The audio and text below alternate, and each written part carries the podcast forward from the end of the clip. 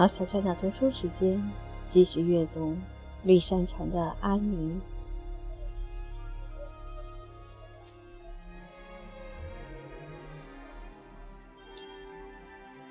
第九章。林德太太着实吓坏了。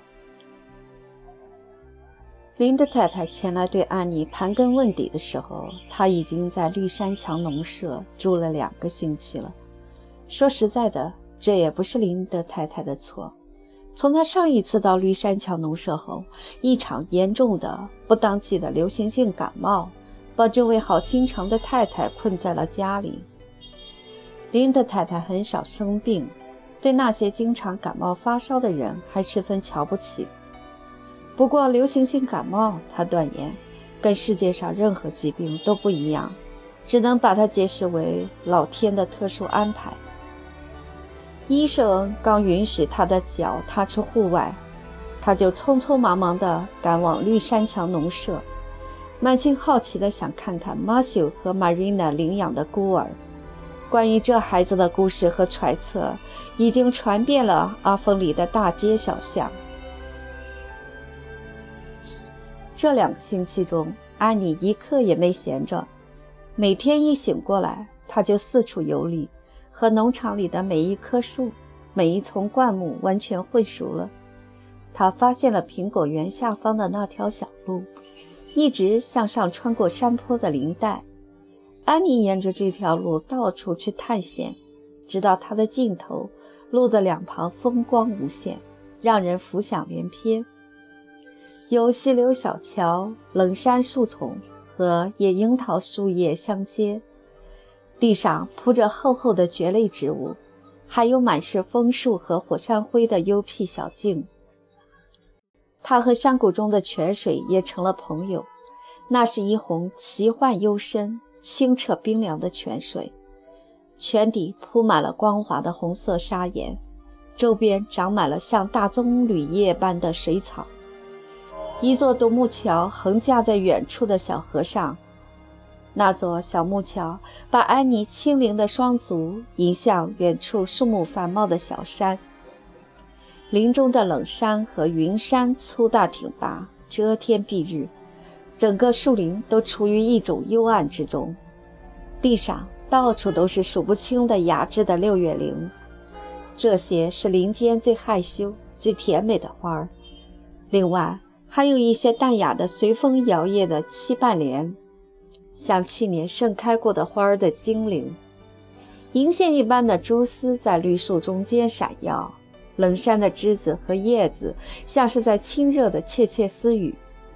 所有这些令安妮心醉神迷的探险旅行，都是在她每天半个小时的玩耍时间来进行的。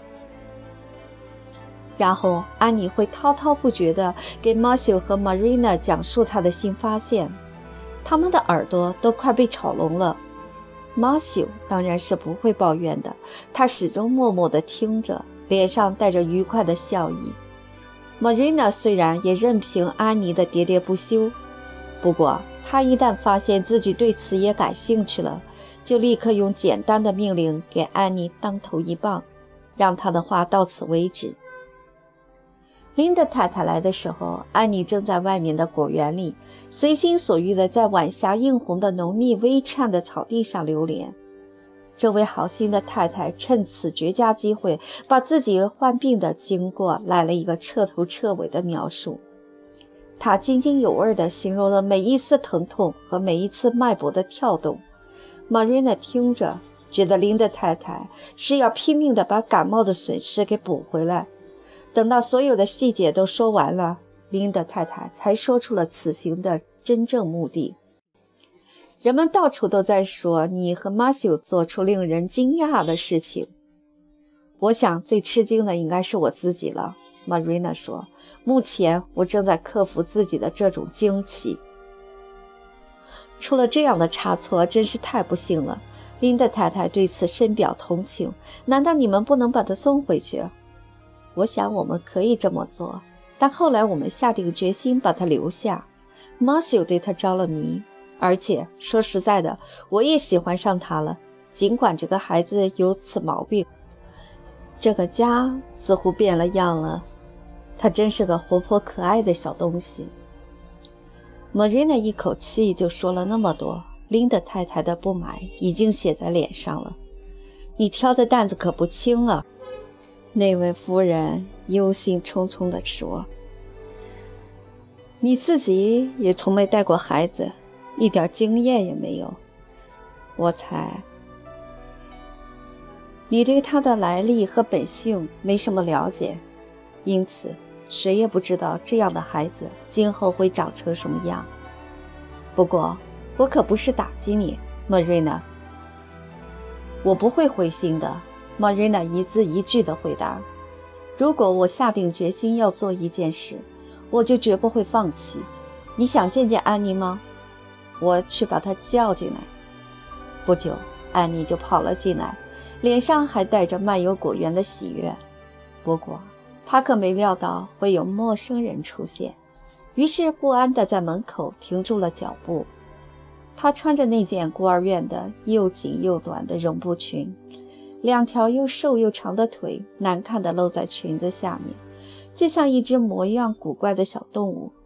他满脸的雀斑很是显眼，没戴帽子的头发被风吹得乱糟糟的，通红通红。哎呀！他们在挑你的时候，肯定没有看看你的长相。林德太太加重了语气。林德太太是那种人见人爱的人，向来为自己讲话很客观，敢于直抒心意而感到骄傲。哦，他太瘦太难看了，Marina。上这儿来，孩子，让我仔细看看你。天哪，你见过谁有这么多雀斑吗？头发又红的跟胡萝卜似的。我说：“上这儿来，孩子。”安妮上这儿来了，但并不是像林德太太期望的那样。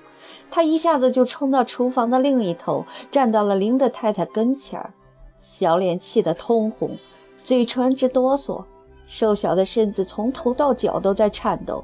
“我恨你！”他用尽力气冲着林德太太嚷道，还使劲地跺着地板。“我恨你！我恨你！我恨你！”每一句后还跟着一记更响亮的跺脚声。你怎么敢说我又瘦又丑？你怎么敢说我满脸雀斑、一头红发？你是个粗俗无礼、冷酷无情的女人！安妮，Marina 惊慌失措地喊道。可是安妮却依然毫无惧色地面对着琳达太太。她昂着头，瞪着冒火的眼睛，紧握着拳头。满腔的愤怒一股脑儿地喷了出来。你怎么敢这么说我？安妮怒不可遏地再三说道：“如果别人这么说你，你会有什么感受？如果别人说你又胖又蠢，一点想象力也没有，你又会怎么想？我就是要这么说，让你也伤心。我就希望让你伤心。”你让我伤透了心，就连托马斯太太的酒鬼丈夫也不会这么说话的。我绝不原谅你的，绝不，绝不！跺脚，跺脚！哇，谁见过这么大的脾气？吓得不知所措的琳达太太惊叫起来：“安妮，到你的房间去！我没上去，你不许出来。”玛瑞娜说，好不容易才开口说话。安妮大哭起来，冲向厅堂大门。她把门“砰”的一声关上，走廊墙上挂着的空罐头也被震得叮铃当啷的响。对安妮的遭遇深表同情。接着，她像一阵风一样穿过厅堂，跑上楼梯。上面传来一声闷响，东山墙的房间被安妮猛地。关上了。哎呦，要把这个孩子养大，可真够你受的，Marina。琳达太太一脸严肃地说。Marina 开口想说几句话，但她不知道自己该向琳达太太道歉，还是该驳斥她。实际上，她说出来的话，却连她自己当时和事后都感到惊讶。你不该挖苦他的长相，琳达太太。Marina Casperter，他的脾气坏透了。你难道还赞成他不成？林德太太怒气冲冲地责问道。“不。”Marina 慢吞吞地说，“我不是想替他争辩，他很没规矩，这我得好好跟他谈谈。但我们也应该对他宽容一点。从来就没人教他怎么做才是正确的。你刚才对他实在太过分了，林德太太。” Marina 情不自禁地加上了最后一句话，尽管她对自己这么做又一次感到惊讶。琳达太太站了起来，一副自尊心受到伤害的样子。那好，Marina，看样子今后我说起话来还得小心翼翼。既然要把孤儿们，天晓得是从哪儿弄来的那敏感的心灵放在首位考虑。哦，不，我没有生气，你别自寻烦恼。我可是替你难过，也就没有心思生气了。你和那孩子也会闹矛盾的。不过，如果你听我的劝告，我想你是不会采纳的。尽管我带大了十个孩子，还埋葬过两个，你该带根大小合适的花木鞭子去跟他好好谈谈。我想，对这种孩子来说。这会是最有效果的。他的脾气和他的头发倒挺配。哎，晚安，Marina。希望你像平时一样常下来看看我。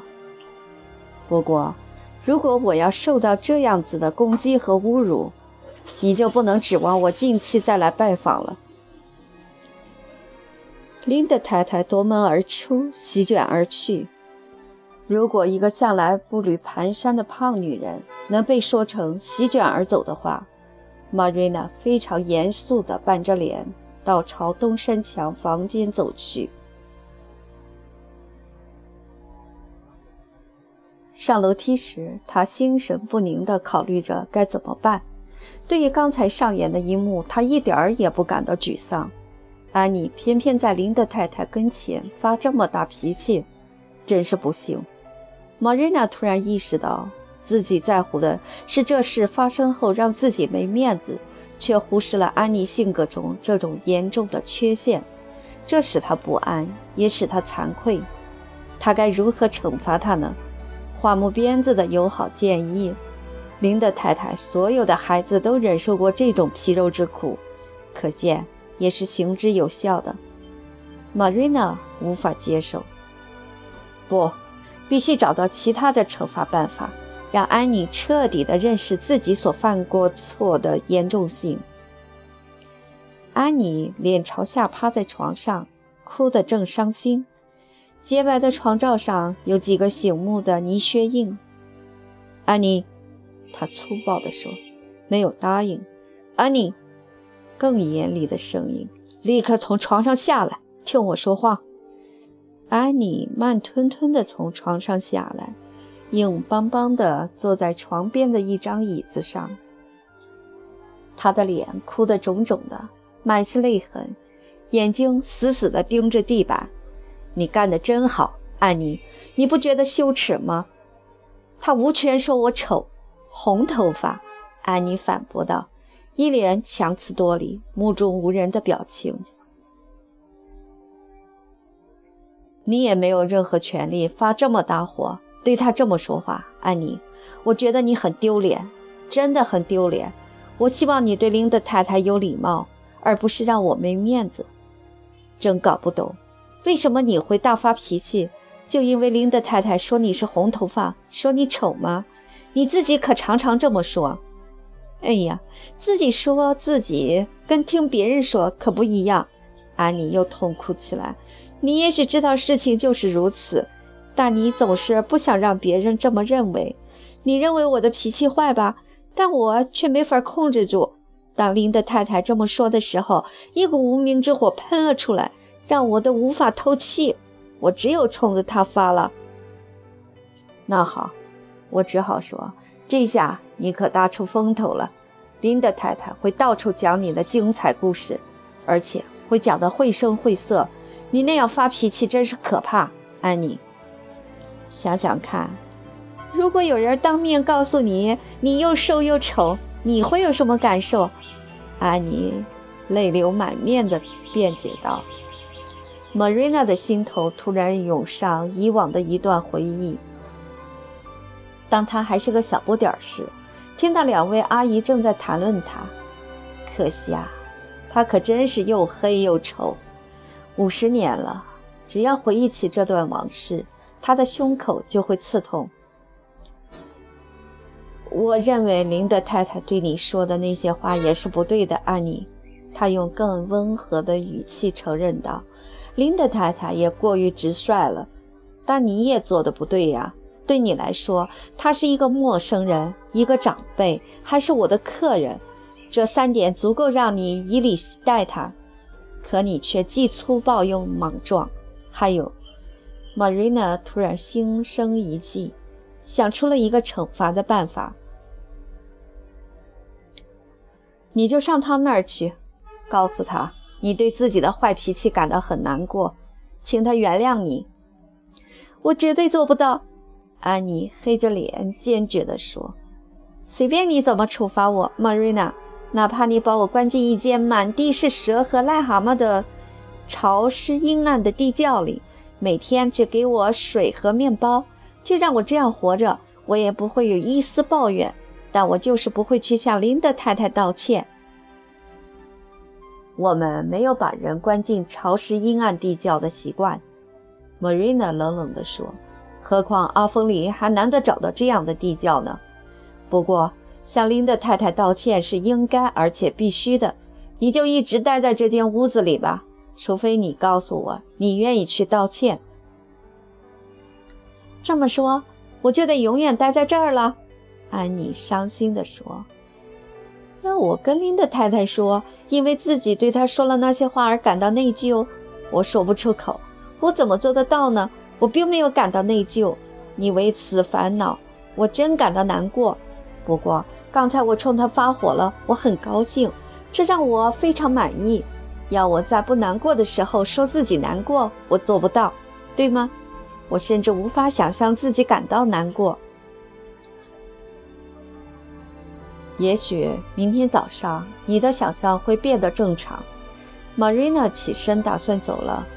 今天晚上你可以好好想想，反省反省自己的做法，好把你的思路调整过来。你说过，如果我们把你留在绿山墙农舍，你会努力做个好孩子。可我不得不说，从今天晚上的表现来看，好像不是那么回事儿。